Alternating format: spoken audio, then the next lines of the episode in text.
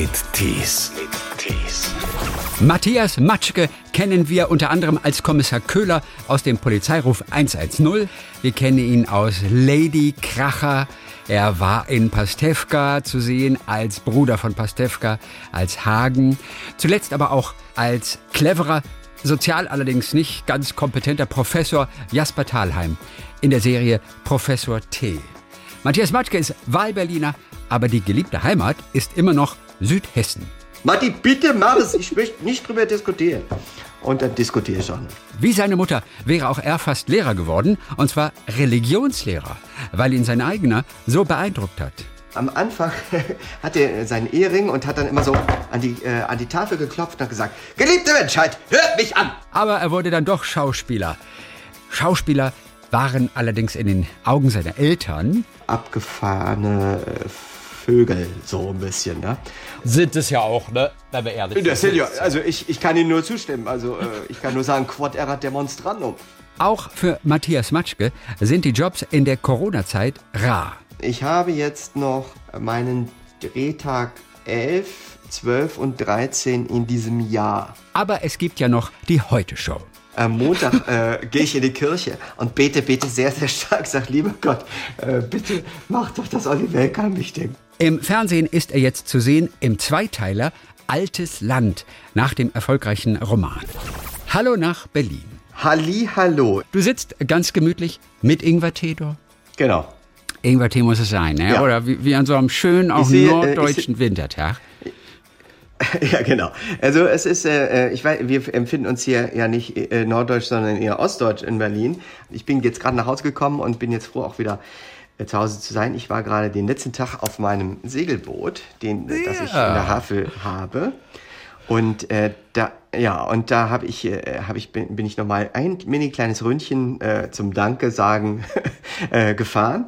Und äh, dann habe ich den Mast gelegt und dann wird das äh, Boot gekrant. Das kommt also aus dem Wasser, damit äh, der Rumpf nicht zu stark mh, in Mitleidenschaft Ist das so eine Seglertradition, einfach nochmal Danke zu sagen?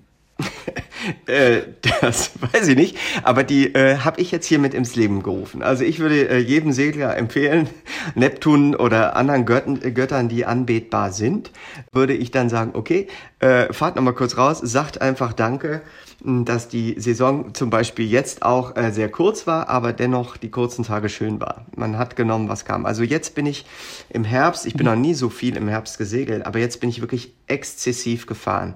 Und es war ganz toll. Ne? Das war natürlich etwas stärkerer Wind und äh, äh, da an der Havel, äh, die Berliner werden das kennen, das ist einfach toll, der, dieser, dieser Herbstwald, der dann auf einmal dann ähm, sich in neuem Kleide zeigt und äh, abblättert. Mal, das ist das berühmte Erntedanksegeln an der Havel. Verstehst du, dass du jetzt institutionalisiert hast? So, ja. Ja. Toll. Also das werde ich, das werde ich äh, so als Hashtag äh, bald äh, irgendwo setzen. Ernte Dankseele. Ganz hervorragend. Das, äh, das würde ich mir gerne klauen. Oder patentieren lassen. Und du bist dann auch gleich, als Corona anfing und wir uns alle erstmal gesammelt hatten und überlegt hatten, was machen wir mit unserer ganzen Zeit, dann bist du erstmal gleich verstärkt aufs Wasser, oder? Wo es ja einfach nur sicher ist. Äh, naja, das war ja März und da Ah, war das Boot Mhm. noch nicht zurück im Wasser.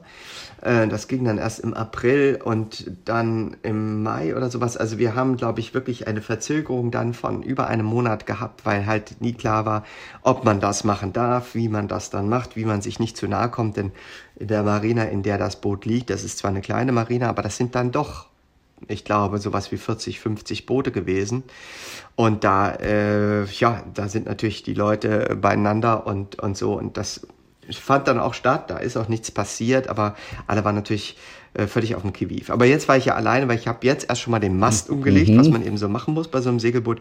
Und dann am Samstag Ach, geht's ja. Außenwasser. Ja, herrlich. Ja. Als ich eben auch von dem norddeutschen Tee sprach, da habe ich auch natürlich nicht an Berlin gedacht, sondern an altes Land, ne? Also ganz oben. Ja. ja da habe ich nicht an altes Land Ach so, gedacht. ja. Ne? Der Film, der dann im ja, ZDF zu sehen ist. So, du bist Burkhard Weißwert, ein Stadtmensch, ja. den die Landlust packt, der nie so richtig angekommen ist, auf den sie natürlich auch immer so ein bisschen schräg herabschauen. Ja, ach, die, die Städter, die suchen jetzt plötzlich das Glück hier auf dem Land und wissen eigentlich gar nicht, verstehen das Land eigentlich gar nicht so richtig. Dich hat's aber nie aufs Land gezogen. Du bist einfach von Anfang an ein Stadtmensch gewesen. Du kennst aber bestimmt andere, auch vielleicht Schauspielerkollegen, die eben nach Brandenburg dann aufs Land gezogen geflogen sind und teilweise auch wieder zurückgekommen sind irgendwann, oder? Also ähm, bei mir ist es so, ich komme aus einem Dorf mit äh, 300 Einwohnern. Da bin ich aufgewachsen. Und ich möchte von mir behaupten, dass mir das Landleben sehr vertraut ist. Und es gibt bestimmt auch einen Grund, warum ich dann als erwachsener Mensch äh, mit großem Ja Städter geworden bin. Und des Weiteren gibt es auch große Gründe, warum ich nicht raus nach Brandenburg ziehe. das ist, sind aber ganz persönliche Gründe. Je, jeder, je, also ich glaube, das hängt bei mir damit zusammen, dass meine Eltern, also meine Mutter war die Dorfschullehrerin in diesem kleinen Dorf in Südhessen und mein äh, Vater war dann eben so dabei und hat gemacht, was meine Mutter gesagt hat, äh, das eigentlich ne, ein, die Geschichte einer normalen deutschen Familie. Aber äh, in diesem Fall war es halt, dann auch wirklich so, wir bauen an den Dorfrand ein, äh, ein neues Haus und so. Also das mhm. war so meine Kindheit und ehrlich gesagt, ich hatte dann genug. Also ich habe es sehr genossen, draußen zu spielen, jeden Tag irgendwie in den Wald zu rennen und da Quatsch zu machen, aber äh, es war dann mir auch eine sehr große Lust, in die Stadt zu ziehen. Ich fahre sehr gerne raus in die Klar. Natur. Und jetzt eben sozusagen neuerdings, äh, neuerdings es sind schon, schon fünf Jahre, dass ich das Boot habe, aber eben vom Wasser aus. Äh, und das ist ja sozusagen auch ein spezielles Naturerlebnis. Aber mir würde es nicht einfallen, aufs Land zu ziehen. Warum heißt der eigentlich Weißwert? Hat dieser Name eine Funktion? Hat es etwas mit Fotos zu tun eventuell? ich weiß, es gibt auch Schwarzpunkt. Ähm, Schwarzpunkt ja, ich würde sagen, gibt es doch als Begriff und du kennst dich als Hobbyfotograf auch mit der Fotografie sehr, sehr gut aus. Also ich weiß nicht, es gibt Schwarzpunkt, dann gibt es doch irgendwas mit Weiß, ja. gibt es ja auch. Ne? Weiß, naja, es gibt den Grauwert, ne? das ist der berühmte Grauwert, wenn man ähm, versucht, ein, äh, ein Optimum zu finden in der Farbtemperatur. Der Weißabgleich, das war so. Mhm. Und äh, dann, genau, Weißabgleich und der Weißabgleich ist sozusagen das, was das Bild farblich ausgewogen machen soll. Man sucht also einen grauen Punkt und von da an wird jeder Farbton in Relation gesetzt. Hm? Und das ist, ähm, ich improvisiere jetzt, ein schöner Punkt im, äh, zu Herrn Weiß Wert. Der setzt einen Wert und setzt sich in Relation mit allem, was ihm umgibt. Und da ist schon mal ein Grundfehler drin. Aber ich glaube, man muss ohne Erwartungen kommen und darf nicht denken, die Welt kommt zu mir, sondern man muss zur Welt kommen. Das ist vielleicht ähm, ein schönes Bild, ja. Also er ist nicht die, sauber, die nicht saubere Graukarte. Ist das jetzt eine Philosophie die auch rein auf deinem Mist gewachsen ist? Oder glaubst du, Dörte Hansen, die Autorin der Vorlage des Romans, hat sich Ähnliches gedacht bei dem Nachnamen? Ich könnte mir vorstellen, dass sie es vielleicht nicht mal weiß oder sie hat ihn ja, ja, vorsätzlich gewählt, diesen Namen. Also ich, ich würde immer denken, jeder Name, der irgendwo vorkommt, hat eine Bedeutung.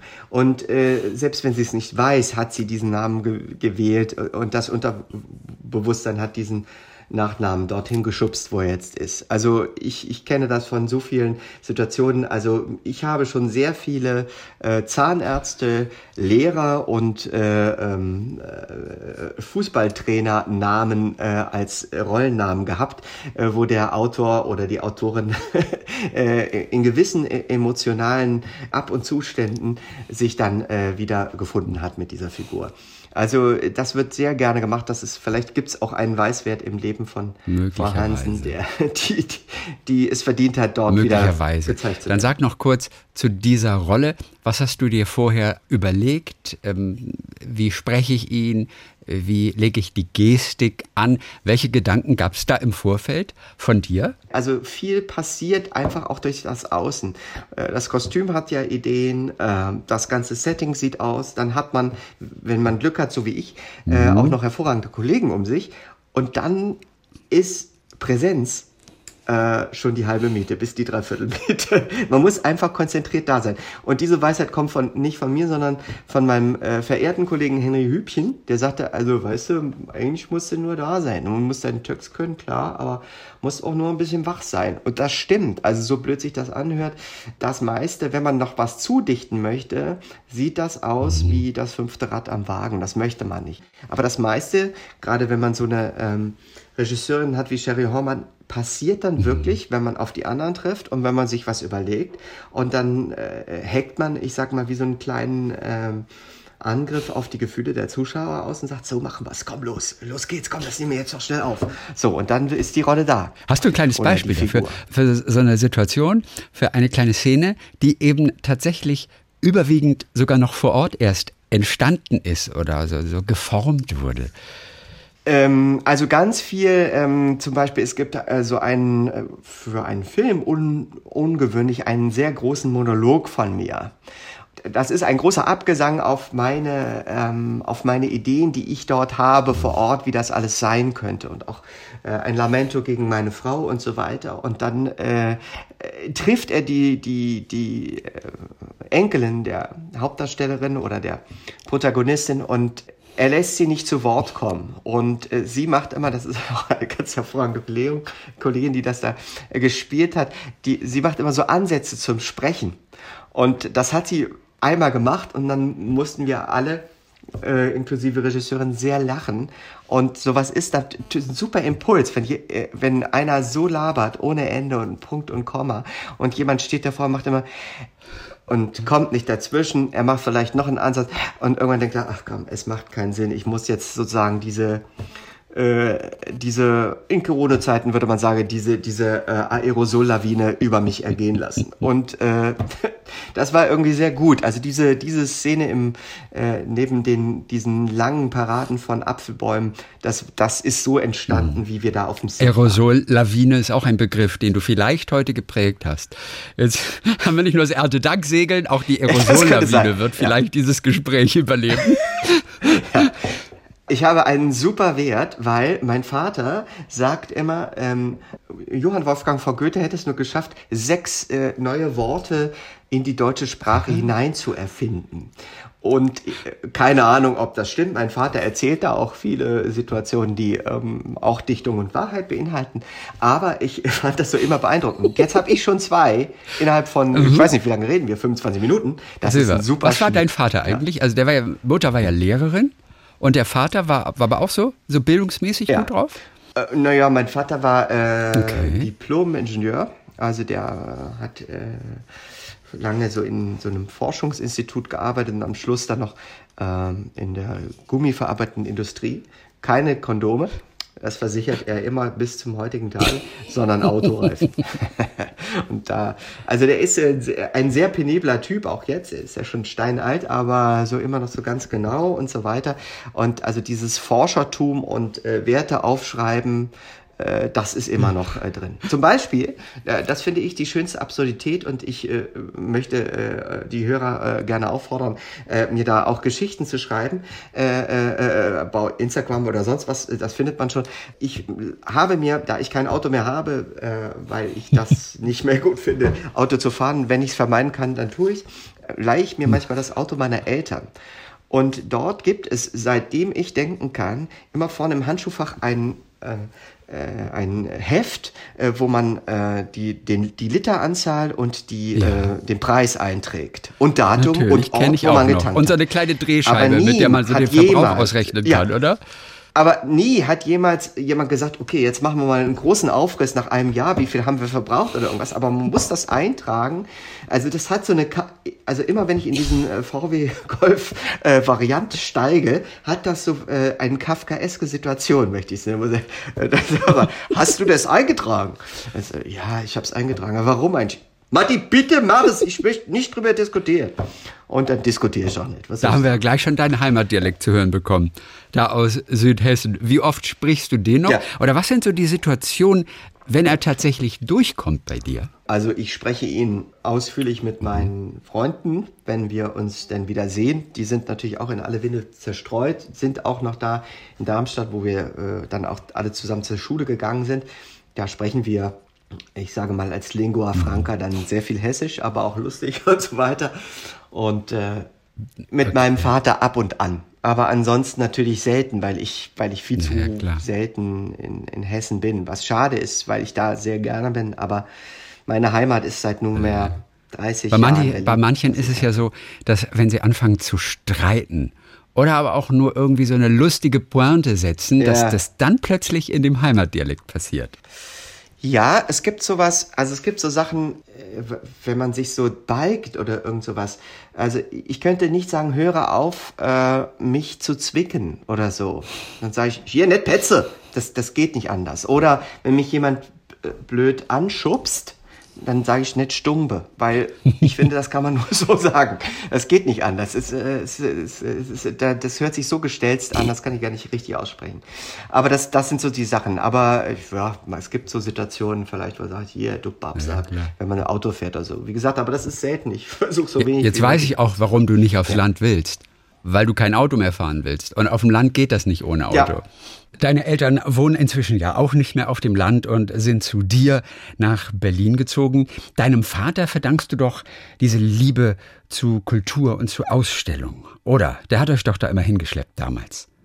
Äh, hat glaube, ihr euch nicht am Wochenende, hat, hat ihr euch nicht am Wochenende, ich erinnere mich irgendwie so, dass der euch irgendwie so am Wochenende immer mit so auf, auf Touren mitgenommen hat oder Köln, äh, ja, das Bonn und dann Museen abgeklappert. Äh, äh, das stimmt, aber das war so eine Verbindung von den beiden. Also mein Vater, mm, wir sprachen drüber, fährt ja nun sehr gerne oder fuhr sehr gerne Auto. Jetzt, das macht er jetzt Gott sei Dank nicht mehr, aber ähm, oder nicht mehr so oft, jedenfalls seltenst. Nur noch zum Arzt halt, wie das halt so ist, wenn man so alt ist. Ja, ja, Aber, äh, äh, äh, und, und dann, äh, ich glaube, 800 Meter oder so. Aber jedenfalls sind wir damals wirklich sehr viel rumgefahren. Äh, die Leidenschaft meines Vaters fürs Auto ähm, äh, konnte man gut ausnutzen, um dann nach Köln, nach Saarbrücken, nach ähm, äh, Straßburg zu fahren. Und da mhm. gab es dann immer so Kulturveranstaltungen sozusagen, was weiß ich. Also man hat sich natürlich in Straßburg die große Kirche angeguckt und in Köln hat man sich äh, die Spuren der Römer angeguckt und äh, was weiß ich, die Saalburg, ja, römische Kastelle und sowas. Oder man ist auch nochmal an Limes gefahren oder den Rhein rauf und runter. Oder, was weiß ich, auch nach Süden Richtung Schwarzwald und solche Sachen. Das waren so die Aktivitäten am Wochenende. Ob das nun Kultur ist, weiß ich gar nicht. Ich würde eher so sagen, lerne deine Umwelt kennen. Und mhm. da fällt unter Umständen auch mit, Kultur mit äh, als äh, Mehrwert ab.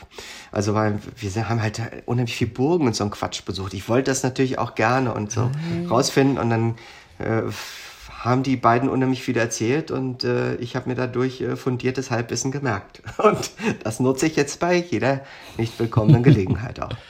Ja. Ja. Als du Schauspieler werden wolltest letztendlich, wie fanden die Eltern das? Eltern haben ja oft etwas anderes im Sinn fürs eigene Kind als dieser unsichere Schauspielberuf? Also ich glaube, meine Eltern waren zwar in der Kulturrezeption verwurzelt, dass sie äh, gerne Theater und Oper sich angeschaut haben. Also meine Mutter war sehr stolz und hat, glaube ich, auch irgendeine äh, lobende Anerkennung bekommen für, weiß ich nicht, 40 Jahre äh, Premierenabonnement im Staatstheater Darmstadt. Aber, ähm, aber äh, sozusagen, dass, dass das dann auch selbst passiert, also dass das sozusagen in der Familie einschlägt, das war, glaube ich, so nicht beabsichtigt. Und das war äh, von daher äh, etwas beunruhigend für die, weil sie es nicht gewohnt waren. Also die, das kommt, das kam einfach nicht in deren Umfeld vor. Also meine Eltern mhm. haben nicht so eine Freunde, die Künstler sind oder mhm. äh, wenn waren das, äh, ich sag mal so in deren Augen, glaube ich, so auch abgefahrene äh, Vögel, so ein bisschen. Ne?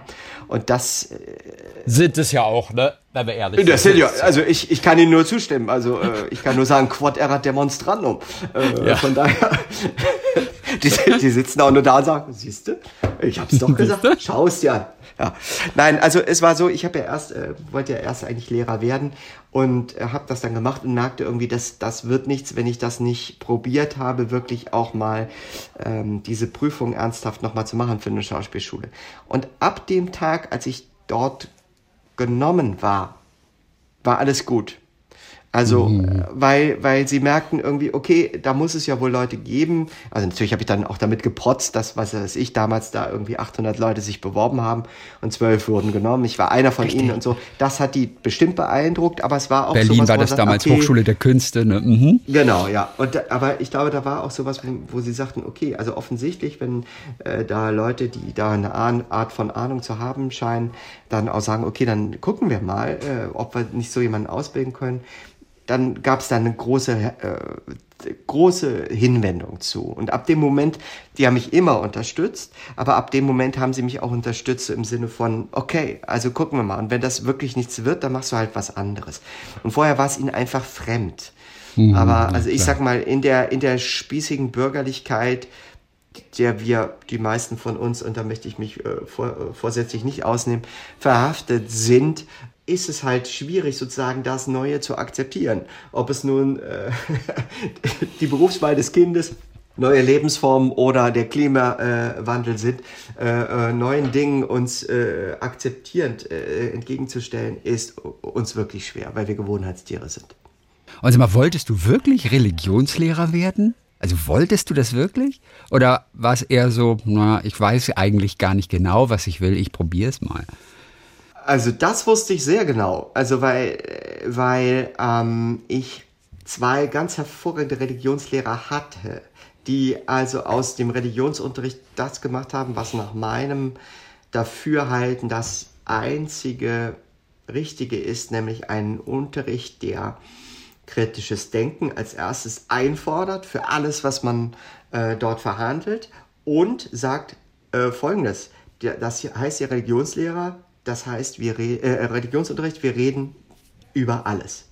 Und wir haben wirklich über alles geredet. Also mein äh, Religionslehrer am Anfang ist, äh, war Arnulf Zittelmann, äh, der auch Autor war und der war, äh, ist, er lebt Gott sei Dank noch, ein super Typ und hat... Ähm, hat immer am Anfang hat er seinen Ehering und hat dann immer so an die äh, an die Tafel geklopft und hat gesagt: Geliebte Menschheit, hört mich an! So, das fanden wir natürlich schon mal sehr lustig und man durfte malen und irgendwas. Und er hat die Bibelgeschichten erzählt, von Moses bis hin zum äh, Neuen Testament, äh, alles oder von der Entstehung der Welt. Also äh, das ging eigentlich immer damit äh, los zu sagen, okay, das babylonische, äh, die, die, das äh, Weltbild, äh, die Erde ist eine Scheibe, äh, sozusagen von Babylon ausgehend, das alles, das könnt ihr jetzt mal vergessen, das ist doch nur so und so. Warum haben sich die Leute das ausgedacht? Interessant ist dabei doch, wie denken die Menschen da über Gott? Warum, wie denken wir heute über Gott und so weiter? Und dann war man sofort drin, eigentlich mhm. in, ich sage mal, Menschheitsgeschichte, in Rezeption. Warum denken Menschen über Gott nach? Warum lassen sie es sein? was sind für Verhältnisse nötig, um ein Leben zu führen, das man in irgendeiner Form verantwortungsvoll nennen könnte, was ist, also zack, du kommst, also sozusagen, du fängst an einem Stamm an und die Verästelung ist unfassbar groß. Wir, äh, der, dieser Religionsunterricht war alles. Geschichtsunterricht, Sexualunterricht, Moralunterricht, äh, Tech, ja, äh, Entstehung der Welt, äh, äh, wann, wie, wie hört denn die Zeit auf? Wie ist das Ende der Welt? Wir haben Momo gelesen in, äh, im Religionsunterricht. Das war einfach so, du hast da was, du hast da was an Wissen und Interesse machenden Situationen um die Ohren geschlagen bekommen, dass du gar nicht aufhören konntest, darüber nachzudenken. Deswegen war das für uns alle, ich rede da mit meinen Kumpels auch so oft drüber, so ein prägender Unterricht. Und das hat mich natürlich so beeindruckt, dass ich dachte, ich möchte gerne das an Energie, an Zugewandtheit in die Welt tragen. Ich möchte gerne mm, Menschen inspirieren, egal wie alt sie sind, äh, darüber nachzudenken, was, was, äh, was Zusammenhänge, was die Welt, und jetzt kommen wir wieder auf äh, Theatertexte, im Innersten zusammenhält. Und das, das ist ja, ich bin's nicht geworden, dafür gibt's bestimmt auch Gründe, aber auch heute ist das noch ein Ansatz, der bis in diesen Religionsunterricht zurückläuft. Das war jetzt eine ganz kurze Antwort nur, aber mach daraus, was du möchtest. Ja. Gab es einen Funken für die Schauspielerei? Die also wirklich deinen Wunsch, Schauspieler zu werden, losgetreten hat irgendwo? War es eine Person, war es ein Film oder ganz einfach, wie oft natürlich auch das Schultheater? Das Schultheater. Also ich und dein Religionsunterricht klingt auch ein bisschen nach Schultheater. Also ich habe das Gefühl, ihr habt wahrscheinlich das ganze Alte Testament irgendwann mal durchgespielt. naja, also ich, ich würde sagen, äh, neben, also es gibt so die so zwei großen Angänge beim Spielen. Ich möchte es nicht mehr Theaterspielen nennen, sondern beim Spielen. Und das ist einmal das Körperliche. Und das war bei mir, die große Initiation waren die Komiker, die ich nachmittags im Fernsehen gesehen habe. Fernsehen, äh, äh, Väter der Klamotte, so Nachmittagsfernsehen, mhm. Buster Keaton, später dann die Marx Brothers ähm, Charlie Chaplin und was weiß ich. Also ich kannte die alle so. Und ich habe auch immer geübt, so flach wie ein Brett auf den, auf den Rücken zu fallen und so ein Zeug. Und meine Mutter hat sich zu Tode erschrocken und sagt, ah, Matti, mach das doch nicht. Das, du musst dir doch wehtun, das geht doch nicht und so. Und so ein Zeugs. Und das ist das eine, sozusagen, das ist der physische Angang, weil einfach das Komische, das Abstrakte, das Absurde in der Physis, im physischen Verhalten, das hat mich auch schon immer beim Beobachten fasziniert die Physis. Das andere ist das, und da kommen wir auch auf den Religionsunterricht zurück, das große Geschichten erzählen. Also wir machen ja nichts anderes, als Geschichten zu erzählen. Also wir haben hier, wie gesagt, meinen Ständer. Herrlich, er hat Ständer gesagt. Also mein Ständer sind ja auch viele CDs, nicht? Und da sind das Auf dem du sozusagen Europa, gerade dein Mikrofon platziert hast. Auf dem ich mein Mikrofon, genau, um meine Damen und Herren, ich habe, ja, äh, ich bin ja semi-professionell unterwegs und äh, mein iPhone ist mein Mikrofon, weil wir ja äh, räumlich voneinander getrennt sind. Wunder der Technik. Und ähm, äh, es, dieser Stapel besteht aus 21 CDs äh, von äh, Europa-Langspiel, Hörspielplatten. Und das hat mich auch beeindruckt, diese Hörspiele. Geschichten erzählen, in der Tat auch äh, Bibelgeschichten oder was auch immer. Es ist eigentlich scheißegal. Hauptsache, diese Geschichte ist gut und hat etwas, das zum Beispiel auch eine Figur, vielleicht nicht nur, und da hat die Bibel echt aus dem Vollen zu schöpfen, nicht nur positiv, sondern auch negativ zeigt. Also Moses ist ein nicht nur positiver Charakter, ja, sondern eine mörderische Gestalt, der dann auf einmal Tausende von Menschen aus äh, einer Gefangenschaft rausführt. Das ist eine spannende Geschichte und hört sich an wie ähm, äh, Game of Thrones ist aber Bibel. Und das fand ich immer schon das Interessanteste, was man machen kann. Also entweder man macht Quatsch mit seinem Körper äh, in jeder erdenklichen Form oder am besten die Verbindung daraus, man erzählt Geschichten. Und das ist das, was das Faszinierende ist. Also für mich war das keine, äh, ich habe jetzt nicht so ein Erlebnis und jetzt höre ich auf, nein, ich möchte nicht mehr Lehrer sein, sondern für mich gehört immer alles zueinander. Und dieses Zusammendenken, das war vielleicht auch ein zentraler Begriff bei diesem Religionsunterricht. Dinge zusammendenken, zusammenführen, auch wenn sie nicht zusammenpassen. Dieses flach wie ein Brett hinfallen, also das funktioniert tatsächlich. Wenn man es durchhält und den Körper ja. gestreckt lässt, kann man sich einfach auf den Rücken fallen lassen. Das geht. Ja, es gibt also sozusagen, äh, es gibt sowas, also das mussten die auch, also ich habe mal von einem ähm, Stuntman gehört, der, der spielt dann auch mit äh, bei A Straight Story von ähm, David Lynch, also dem äh, halbwegs verständlichen Film von David Lynch. Und der sagte, also er war in dieser Zeit, war er Stuntman und Stuntman-Schauspieler war da, äh, ich sag mal, so eine Crossover-Situation. Und äh, der sagte, also man musste äh, zwei Sachen können, die eine habe ich vergessen und die andere ist halt wirklich platt auf dem Rücken fallen. Und der Trick ist, ist wirklich, dass du sozusagen eigentlich nicht auf den Rücken fällst, sondern mit den Armen quasi dagegen schlägst. Und du musst natürlich schon eine starke Grundspannung in deinem Körper haben. Mhm. Und das, das macht halt Spaß. Und so ein Quatsch habe ich mich dann stundenlang mit auseinandersetzen können. Wir sprachen drüber, ich bin Einzelkind. Äh, ja. Andere würden dieses Verhalten Hospitalismus nennen. Ich nenne es Vorbereitung auf mein Berufsleben. Also ich habe halt dann so einen Quatsch ausprobiert, was man so alles machen kann. Und, äh, Aber es gab viele blaue Flecken auf dem Weg, bis du es tatsächlich geschafft hast. Ja, auf alle Fälle, aber sozusagen, äh, es ging irgendwie, weil dann habe ich mir dann auch überlegt, wie man das machen kann oder wie man das nicht machen kann. Erstmal vorsichtig angefangen und ja, also es tut natürlich schon weh, aber dann lässt man es wieder und dann geht man doch mal wieder hin und macht sowas. Also als, ja, es ist halt wie so ein großes Puzzle. Und wie kriege ich das noch hin, wie kriege ich das noch hin und so weiter. Jo. Und wahrscheinlich, wenn du, wenn du mal wieder bei der Heute-Show spielst oder bei Pastewka in den Folgen, du warst wahrscheinlich immer dann, hey, kann ich nicht mal auf den Rücken fallen irgendwo? Könnt ihr mir nicht irgendwas ja. mal schreiben, wo ich auf den Rücken ja, fallen kann? Also, also ich bin, äh, ich bin zum Beispiel, äh, es gab, ähm, es gab ein, ein Theaterstück, wo äh, wir, das hieß die Zehn Gebote. Da hört man es, alles hängt mit allem zusammen. Es hieß die Zehn Gebote und es ging eben um diese besagten Zehn Gebote. Und da, äh, das spielte in Neapel und in Neapel gibt es ja nun immer wieder mal äh, Terremoto, wie heißt das? Erdbeben. Erdbeben. Und, äh, Terremoto. Genau. Und, gab es eben auch ein Erdbeben und ich habe Mandoline gespielt und ein Lied gesungen. Währenddessen kam das Erdbeben in dieser Inszenierung. Und mhm. da ging es eben auch äh, zu singen und sozusagen zu rennen und sich zu schmeißen, als würde man von diesem Erdbeben in die Luft geschmissen oder in die Luft geworfen. Und das, mhm. äh, das war, das hat mir sehr viel Spaß gemacht. Und ich hatte mit dieser äh, Inszenierung, die wir sehr lange und erfolgreich gespielt haben in den verschiedensten europäischen Ländern, hatte ich dann aber noch eine länger währende Erinnerung, denn irgendwann hatte ich mir einmal wehgetan, dachte irgendwie, ach scheiße, hier so in der Nierengegend, da habe ich irgendwie heute was Blödes gemacht, weil es war immer so seitlich und dann halt baff, baff, baff, so auf, auf den Boden und dabei singen. Und äh, das war halt für mich, äh, ich war jung und verrückt, äh, meine besessene Sportart. Und ich würde mal sagen, ein Jahr später hatte ich hier so eine ähm, schwarze Stelle. Und dann bin ich zum Arzt gegangen, die so, so entzündlich war in der Nierengegend. Ja. Und dann hat er einen acht Zentimeter langen Splitter rausgezogen, aus dem, der eigentlich dem Bühnenboden gehörte. Ach, das war aber bei dem Fallen, hat er sich da so geschickt reingebohrt und in mein Fleisch ähm, so geschickt, also sozusagen nicht direkt in den Körper, sondern schön seitlich. Und das war kein schöner Anblick, aber äh, sozusagen sich wehtun geht also auch. Aber ich habe es dann halt eigentlich gar nicht gemerkt. Aber acht Zentimeter, das ist aber das ja. ist ja ein Riesenteil. Ja, Krass. und das, das kann man, wenn man genug Hüftspeck hat, sich auch so reinstoßen, dass es über Jahre unentdeckt bleibt. Sprichst du eigentlich auch Italienisch? Weil du das Terremoto ja. hier gerade gebracht hast. Das kannst du auch. Ja. Aus Spaß oder ja. wann hast du es gelernt? Äh, Italienisch habe ich gelernt, da war ich ähm, 17 mit, okay. äh, da gab es noch italienische Au-pair-Mädchen und Jungen.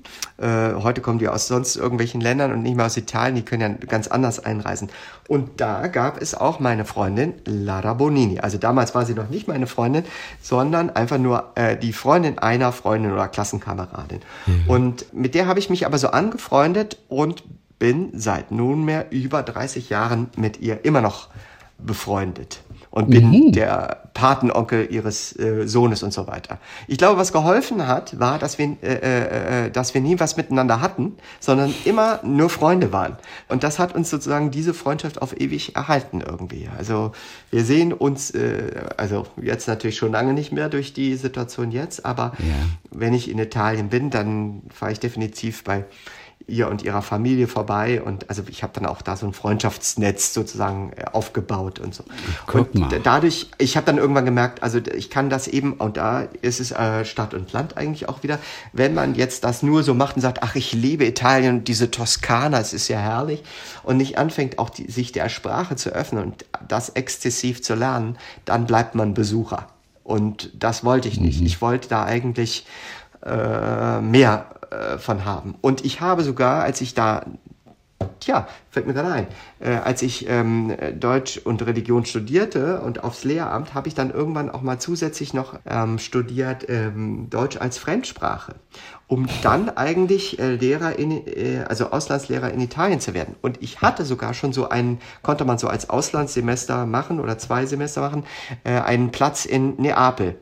Und dann äh, war es aber eben so, dass ich nicht äh, gegangen bin, sondern auf die Schauspielschule gegangen bin. Und Lara ja. wohnte bei dir in Südhessen? Und dann ist sie aber irgendwann nach nee, Italien nee. wieder zurückgegangen. Ja, ja, also die war, glaube weiß ich gar nicht mehr, ein halbes Jahr oder sowas in, äh, oder vielleicht sogar ein Jahr irgendwo, äh, in, äh, an der Bergstraße als Au-pair-Mädchen. Und dann äh, kam, also war sie eben aber mit unserer gemeinsamen Freundin Katja befreundet, ist dann halt immer nach Darmstadt gekommen. Und da haben wir uns eben so angefreundet irgendwie, wie das halt so ist. Und wie hast du es dann aber letztendlich gelernt? Bist du dann abends auf ja. die Volkshochschule gegangen oder nur mit Selbst, ja. äh, Selbstlernen im Kurs zu Hause mit Büchern, was ja meistens nicht so klappte? Alles ja. Volkshochschule äh, und äh, Italiano per, le, per gli stranieri und sowas. Äh, also dieses ganze Zeugs habe ich gemacht. Und dann natürlich der Bringer war hinfahren und in der Familie das lernen. Also wenn man ja, wirklich eben mhm. gezwungen ist, sozusagen sich auch äh, da mit Leuten zu unterhalten. Und auch, also die ersten Male waren natürlich super peinlich, weil die Eltern kein Wort Deutsch konnten und ich kein Wort Italienisch, also während dieser Si grazie io mi chiamo äh, Mattias sono dalla Germania, aber da kommst du ja sozusagen diskursiv nicht sehr weit. Und äh, da musste sehr schnell was passieren. Und vielleicht auch, weil ich ein sehr peinlich beladener Mensch bin, um diese Peinlichkeitsmomente zu minimieren, habe ich dann angefangen, diese Sprache sehr schnell zu lernen. Denn ich merke, dass du es also wirklich wissen wolltest dann. Also so ein bisschen lernen, das ähm, ist schnell gemacht, natürlich. Ja. Aber du hattest tatsächlich eine Motivation, das richtig dir drauf zu schaffen. Und Ja. das war aber auch vor allem, weil du verknallt warst eigentlich. Nee, Nee. nee. Überhaupt nicht. Nee. eben Weil die nicht, Sprache eben einfach auch wahnsinnig schön ist. Äh, Also ich, glaub, ich glaube, weil ich war eher so verknallt in Italien und das bin ich heute noch irgendwie. Also äh, das, das schmerzt schon sehr, dass man da nicht einfach mal so schnell hin kann. Also ich bin, ich bin sogar, also ich bin exzessiver ähm, Bahnfahrer und vor allen Dingen Nachtzugfahrer. Ach und, nein. Äh, da bin ich, es gab früher eben noch den, ähm, äh, ich glaube, der ging in Düsseldorf los, der fuhr bis Rom oder vielleicht sogar Neapel, den Italia Express, wo die ganzen Gastarbeiter äh, dann schon äh, nach Hause gefahren sind. Ich glaube, der ist in Darmstadt immer um 21.16 Uhr losgefahren, dann war man in Bologna, wo eben meine Freunde da wohnen, äh, um acht oder viertel nach acht. Also so, da, du hast dich reingesetzt und warst dann am nächsten Morgen in Italien. Und So sechs diese- Betten die- in einem Abteil, ja? So genau, sechs Betten. Genau. Genau. Und das finde ich heute noch die schönste Art zu reisen. Also Sch Sch äh, Schlafwagen, das habe ich der Deutschen Bahn als meistes von allem übel genommen, dass sie sozusagen diese Sparte abgestoßen haben und dann die etwas besseren Deutschen, man kennt sie auch als Österreicher, haben das ganze Zeug aufgekauft und haben jetzt ein äh, sehr gut funktionierendes europäisches äh, Nachzugnetz. Und das habe ich schon exzessiv in die verschiedensten Metropolen äh, in der Zeit vor Corona äh, genutzt, nach Rom, nach äh, Wien, nach äh, Zürich, nach Paris, alles. Äh, und das, das macht so viel Spaß. Das ist für mich das Schönste zu reisen. Und wenn ich groß bin, dann werde ich so ein Netz aufbauen mit einem Luxus-Nachtzug, mit einem sehr, sehr guten Restaurant drin, wo es natürlich nur vegetarisches und veganes Essen gibt. Natürlich. Und äh, äh, sehr leckere Weine. Und dann kann man dort abends sitzen und dann schaut man so raus äh, und kann, bis, weiß ich nicht, bis nach Spanien fahren oder Barcelona oder so, wo man richtig fährt. Oder was weiß ich, nach, nach, nach Moskau oder so. Und wenn ich groß bin, danach, wenn ich das alles gemacht habe, dann fahre ich mit der, äh, mit der transsibirischen Eisenbahn. Ich glaube, man kann bis nach Peking fahren. Und das mache ich. Da finde ich das Größte von der Welt. Also sowas, oder zum Beispiel, ich habe auch Freunde in Vietnam und Oh. die würde ich gerne, ich würde gerne nach Hanoi fahren mit dem Zug. Das fände ich ganz toll. Jetzt gibt's diesen kleinen, sehr, sehr kleinen, äh, dieses sehr, sehr kleine Virus, das da diese ganze Bewegungsfreiheit stark, ähm, sage ich mal, limitiert. Ich habe diese Züge nach Italien in den 90ern als Student auch genutzt, weil ich Italienisch studiert habe. Ah, siehst und bin du, auch ja. nach, nach Genua, nach Neapel. Ja. Die waren aber nicht ungefährlich, weil Ja. man nachts gerne mal ausgeraubt wurde. Die haben dann immer so ein kleines Gas durch dieses Schlüsselloch äh, versprüht, haben die Tür aufgemacht, alle waren irgendwie benebelt und dann haben sie erstmal Ja. deinen Rucksack ausgeraubt. Habe ich nämlich auch gemerkt, ich habe es nur am Kassettenklappern. Ich hatte nämlich Kassetten dabei für den Walkman. Und da hörte ich es klappern. Die waren unter meinem Kopf nämlich. Darauf habe ich geschlafen. Und da hat versucht jemand irgendwie da Geld zu suchen und, und mich ein bisschen auszurauben. Okay, und wie ist es dann ausgegangen? Naja, der ist dann, der ist dann geflüchtet. Also, und der Zug hatte wohl gerade gehalten da und dann ist er, ist er wohl schnell raus. Ich habe das ja auch gar nicht so schnell kapiert. Du hast offensichtlich ähnliches nicht erlebt, was ja ganz gut ist. Und dann hat er mir Äh, erzählt, das machen die routinemäßig. Das stimmt, das habe ich auch gehört. Ich habe es allerdings nie erlebt. Äh, Also ich bin klassisch mal so äh, irgendwie ähm, hatte ich so eine so eine Strandtasche äh, in Neapel. Äh, die hat man mir mit dem Motorrad weggerissen. Also mir, äh, also nicht sozusagen die, einer Frau die Handtasche, sondern mir eine Badetasche mit einem langweiligen Roman drin. Also das war sozusagen in der Niederlage ein Gewinn. Und das, äh, das bringt mich zum japanischen Kampfsport, wo jede Niederlage auch als Gewinn äh, zu werten ist. Aber es stimmt in der Tat, äh, äh, das, das war nicht ungefährlich. Aber es gab dann auch so Profis wie mich, die dann irgendwann auch diese Tür äh, sozusagen neben dem, ähm, das konnte man ja irgendwie mit so einem Universal äh, Vierkantschlüssel öffnen. Mhm. Und wenn man das aber noch mit einem Ledergürtel zugemacht haben, dann, äh, hat, dann konnten die nämlich gar nicht rein. Und das ah, äh, habe clever. ich dann äh, meinen Mitfahrern dann auch äh, vorgeschlagen und dann haben wir das auch so gemacht. Ist auch nie was passiert. Aber weißt du, was das Problem ist? Man kann von innen die Tür tatsächlich auch erstmal verriegeln, aber auf der ja. Strecke in der Nacht, um 4 Uhr morgens, um 5 Uhr morgens, um 6 Uhr morgens, steigt immer einer aus aus diesem Sechserabteil. Und die Leute schlafen ja. dann aber. Und dann ist es auf. Und dann, das stimmt, das stimmt natürlich. Und deswegen. Aber na gut. Sag mal, diese ganzen CDs, die du da vor dir hast, die ja. hättest du gar nicht kaufen müssen. Die hättest du dir doch alle von Basti Pastewka ausleihen können. Ja, das ist richtig. Aber es gibt auch Dinge, die man, äh, die man einfach besitzen muss. Und äh, ich, es ist sogar so, ich habe auch noch einen Schallplattenspieler und ich habe auch noch meine alten Europa-Langspielplatten. Mhm. Und ich mhm. wollte die aber trotzdem haben, weil ich die nicht so oft abspielen wollte. Und die CD kann man beliebig oft, sagt man, abspielen. Und äh, ich, äh, ich habe sie gekauft und habe sie seitdem, ich würde sagen, ja. plus minus einmal gehört. Äh, das sind halt so Sachen, die man dann besitzt, äh, weil man denkt, äh, du hast dir selbst ein Stückchen Nostalgie geschenkt geschenkt, aber es wäre auch nicht zwingend nötig gewesen. Ganz kurze Exkursion in Richtung Theater, weil du dich ja als, als Geschichtenerzähler auch siehst.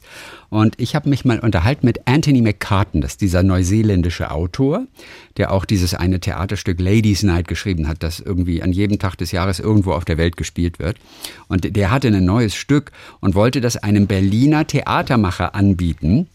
Und er hat es dann aber abgelehnt mit dem Argument, du, wir Deutschen, wir sind nicht daran interessiert, Geschichten zu erzählen. Und das war ja. ein ganz komischer Satz. Und da war er völlig vor den Kopf geschlagen. Ähm, ich habe diesen. Satz sofort verstanden und äh, habe sofort gemerkt, das ist auch das, was mich oft am Theater tatsächlich stört, dass ich vieles einfach nicht verstehe. Und das ist wirklich in Deutschland vor allem auf der Bühne tatsächlich, und es wurde mir auch bestätigt von einer anderen Theatermacherin und Intendantin, dass es nicht ums Geschichtenerzählen geht. Also dieses mächtigste Mittel, das du überhaupt haben kannst, um der Menschheit irgendwas beizubringen oder auch zu erzählen. Du warst mhm lange Jahre an der Volksbühne, auch im Ensemble. Da war es mit dem Geschichtenerzählen wahrscheinlich auch nicht so weit her. Wie hat dich das gestört? Also wir haben dauernd Geschichten erzählt, wenn es irgendwie gut geht. Gut. Äh, ja. Aber auf andere Weise. Auf neue oder immer nur die Klassiker, die die Geschichten dann erzählt haben? Wie war das mit neuen Nein. Stoffen? Haben die auch Geschichten erzählt? Und wie? Also ich glaube, also wenn man mhm. Theater richtig machen will, hat man immer eine Geschichte zu erzählen. Und ich habe auch bei unzähligen Projekten, wie man das dann eben so nennt, mitgemacht. Und auch das sind große Geschichten, Erzählstätten, wenn es gut ist. Also ich glaube, ähm, ich kann es aus einem, wie sagt man da, an, an, anglosächsischen, also aus einem angelsächsischen sprachästhetischen ähm, mhm. Raum ähm, verstehen, weil die äh, sozusagen aus dieser englischen Tradition kommen und die sind, oder, vielleicht auch amerikanisch teilweise, und die sind sehr darauf ähm, bes besonnen, also sozusagen ein kontinuierliches Erzählen äh, von einer Geschichte, fast wie in einem Film zu haben. Also nicht Sinn entstellt oder mit Brüchen. Äh, mhm. wir haben aber diesen Herrn Brecht äh, bei uns im Land gehabt und der hat nach meinem Dafürhalten äh, jedenfalls für meine Ästhetik das Wichtigste getan, was man nur tun konnte und sozusagen den ähm, Schauspieler ähm, äh, der, der äh, dieses Bedürfnisses enthoben, dass er sozusagen mit seiner ganzen Inbrunst irgendeine Geschichte erzählt und trotzdem eine Geschichte erzählt, indem er im Abstand dort steht. Also V-Effekt hat bestimmt jeder schon mal gehört, aber sozusagen auch sich in einen Abstand zu einer Geschichte zu, zu setzen und sagt, ich bin nur der, der sie erzählt oder mhm. ich bin der, der sie spielt, aber bin immer noch der, der ich bin. Das ist ein Zugewinn zu einem Erzählen einer Geschichte, weil Geschichten dadurch sozusagen in ihrer Form, dass sie eine Geschichte sind, erhalten bleiben. Und wenn man gut ist, trotzdem sowas losballern, als würde man stringent eine Geschichte erzählen. Brüche sind aber sozusagen, das ist eine ästhetische Tradition, in, diesem, in dieser Ästhetik von Theater oftmals nicht so gewollt, sagen wir mal, im englischen äh, Bereich oder so.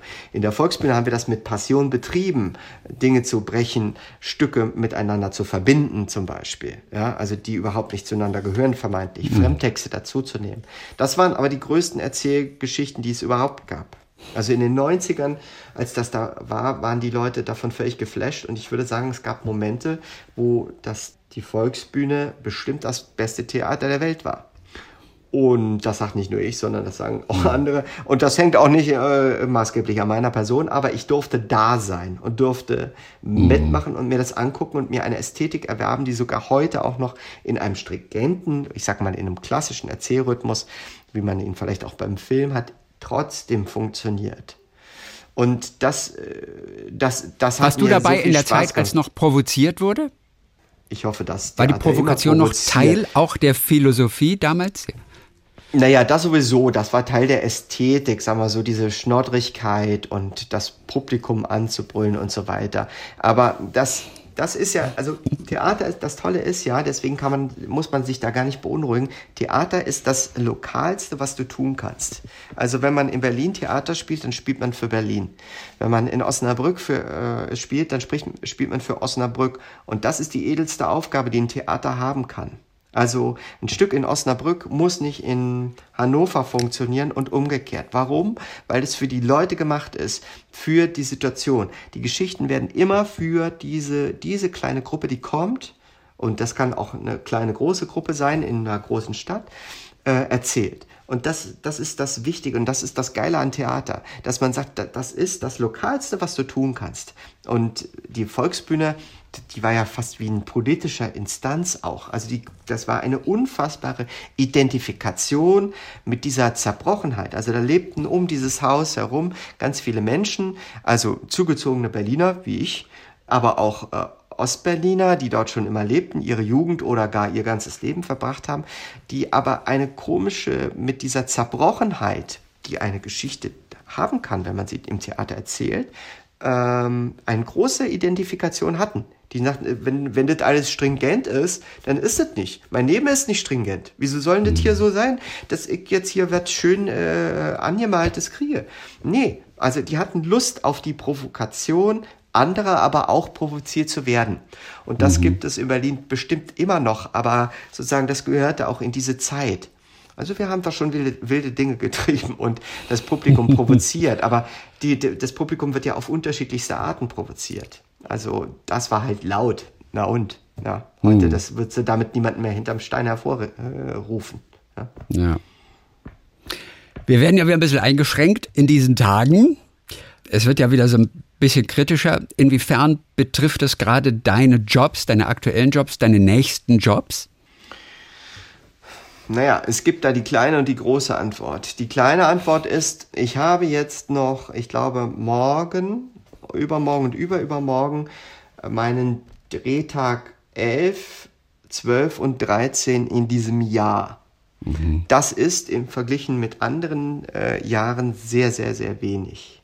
Das ja. ist eben so. Und diese ganzen großen, diese zwei großen Projekte, die jetzt hätten kommen sollen, die sind alle, ich sage mal, auf diesen großen Berg von, das machen wir im Frühjahr 2021 verschoben. Und da liegen sie in einem riesigen Haufen, der immer größer wird.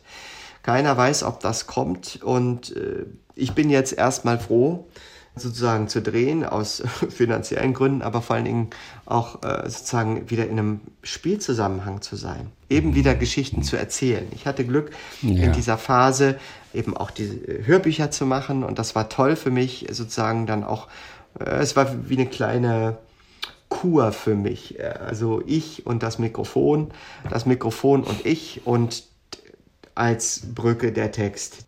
So, der nächste Job ja. ist in der Heute-Show bestimmt, oder? In den nächsten Wochen. Ja. Oder, oder wann erfährst ja, du eigentlich immer, ob du in der Sendung mit dabei bist? Wie kurzfristig ist das? Ja, das geht so. Am Montag äh, gehe ich in die Kirche und bete, bete sehr, sehr stark. Sag, lieber Gott, äh, bitte mach doch, dass Olli Welk an mich denkt. Nein, es ist sogar so, ich weiß das seit, äh, seit dem Sommer und äh, für sozusagen für die Winter Halbzeit und dann, äh, wenn es zum Sommer geht, dann wissen wir das quasi ab Januar November oder Dezember. Oder okay, sowas. das ist ja und ganz also cool. Ich, also die sind mit großem Vorlauf, diese Folgen, und ich freue mich da auch sehr drauf.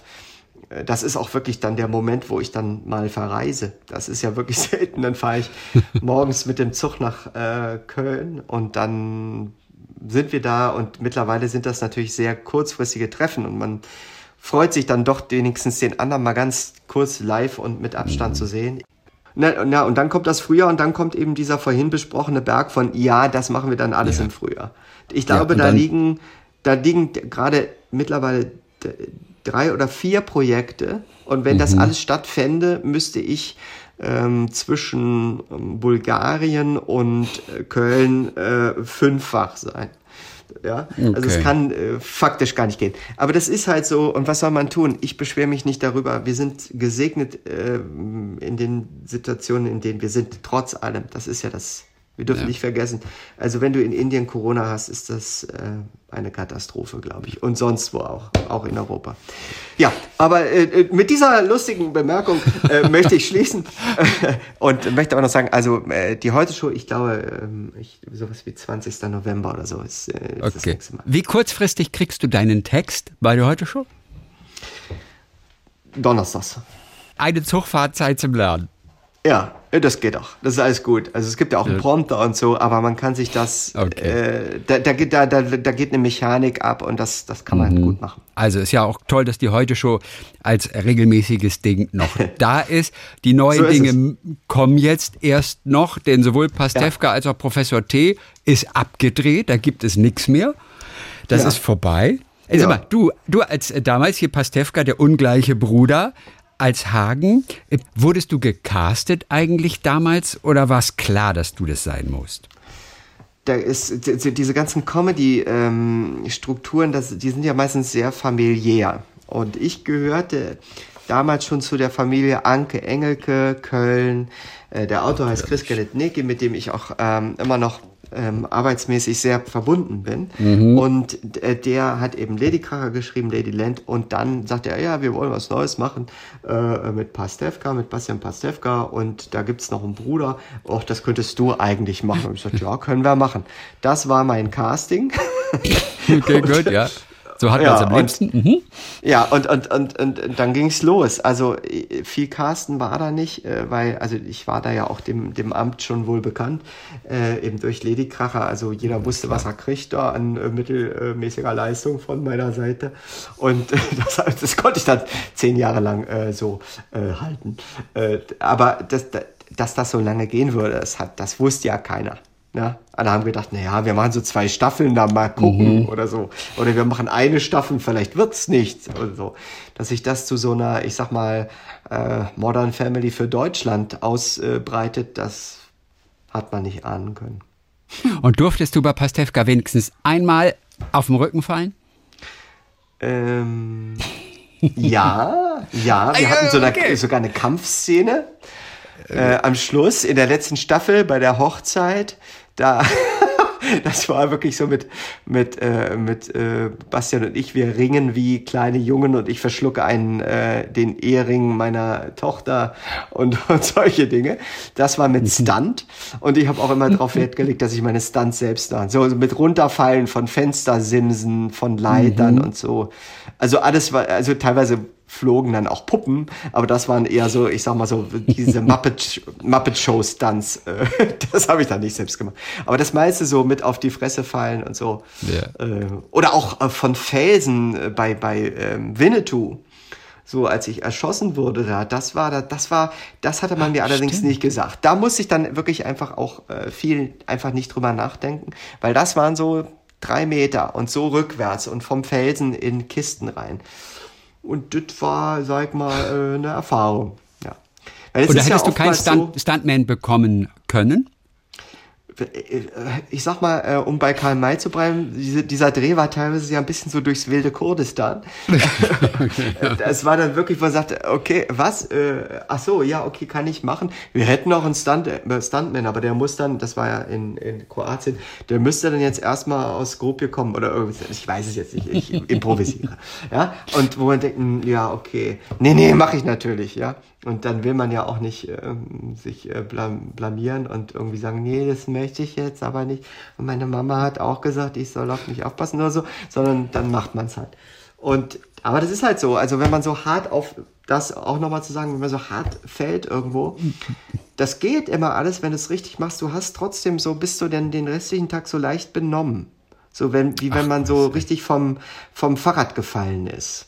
Ja, so man denkt, ja, ist alles gut, aber man ist echt mal ordentlich durchgeschüttelt worden. Vom nicht. Fahrradfallen hätte man jetzt noch bei Altes Land einbauen können. Da ja. fährst du ja auch Fahrrad. Da fahre ne? ich auch Fahrrad und da wurde ich auch gefragt, ob ich das selbst mache. Und dann habe ich gesagt, das mache ich ganz sicher auch selbst. Und du, ist da, ja alles nochmal gut gegangen.